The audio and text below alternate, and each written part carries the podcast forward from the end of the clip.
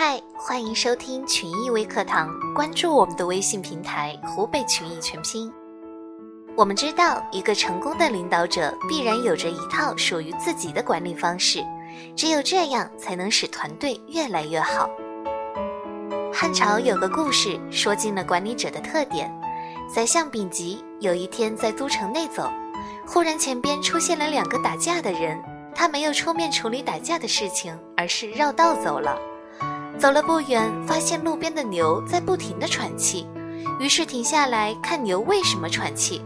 随从感觉很奇怪，就问宰相：“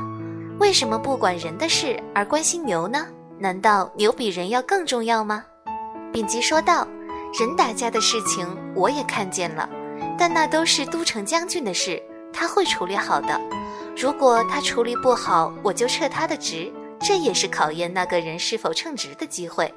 而牛喘气很可能是天气出现的问题，也可能会有灾害，事关天下的收成，这是我的职责，所以分外的担心。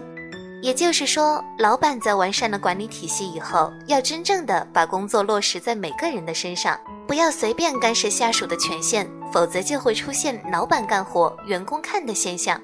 这样的公司也没有太大的发展。所以，对于企业里的很多事情，老板知道就好了。要假装看不见，让下面的人处理为好，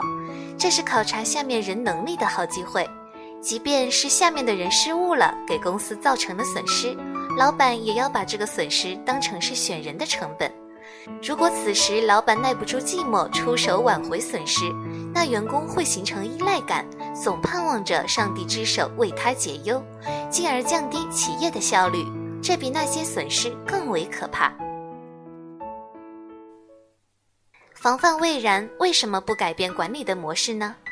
积分制管理是中国领先的开放式管理平台，完美的诠释了世界上最先进的积分制企业员工管理机制，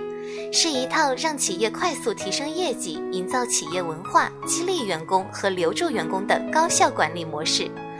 积分制是基于互联网思维的创新云管理，是一种自上而下反向管理，随时随地的进行奖扣分。真正的可以实现让员工主动作为、主动工作、主动创新。它区别于传统的管理模式，被管理界称为第五大发明。